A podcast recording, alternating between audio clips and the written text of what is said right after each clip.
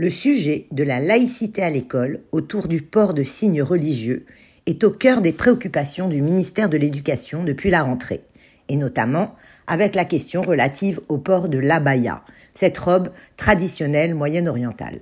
Depuis près d'un an, principaux et proviseurs sont confrontés à des élèves en abaya ou en camis, tunique longue pour les hommes, et ils demandent des consignes claires pour savoir si oui ou non ces vêtements manifestent ostensiblement une appartenance religieuse contraire à la loi du 15 mars 2004.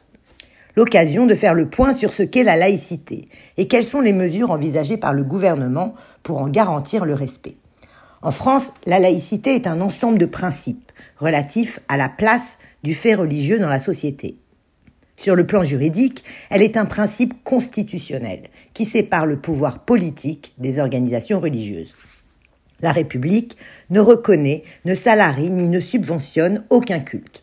Une définition en apparence simple à comprendre, mais pas toujours évidente à mettre en application. En témoignent les polémiques récurrentes ces dernières années sur les crèches et leurs petits Jésus dans les mairies, ou le port du foulard dans les lieux publics, les menus sans port dans les cantines scolaires, ou bien encore la façon dont la laïcité est enseignée dans les écoles. La loi du 24 août 2021 a renforcé la protection des professeurs et l'amendement dit Samuel Paty prévoit que le fait d'entraver l'exercice de la fonction d'enseignant est puni de trois ans de prison et de 45 000 euros d'amende. Mais il était nécessaire d'apporter une réponse claire et précise sur le sujet.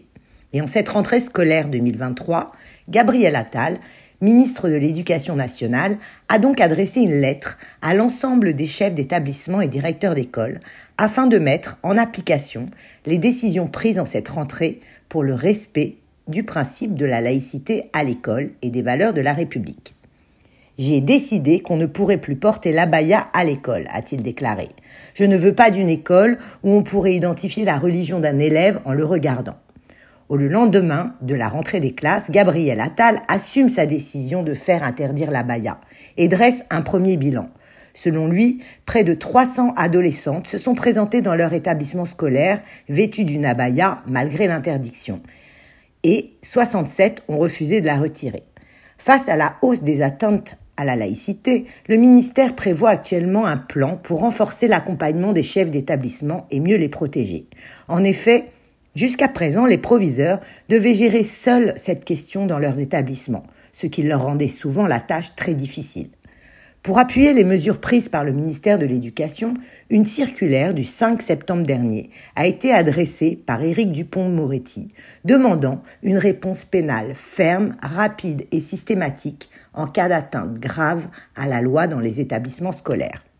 La laïcité est un principe de liberté, liberté de croire, ou de ne pas croire. Elle est le fondement de notre société, de notre école, qui doit préserver les élèves de tout prosélytisme idéologique, économique et religieux. Espérons que ces nouvelles mesures permettront de garantir la pérennité de la laïcité en France et éviteront de nouveaux incidents dramatiques dans nos écoles.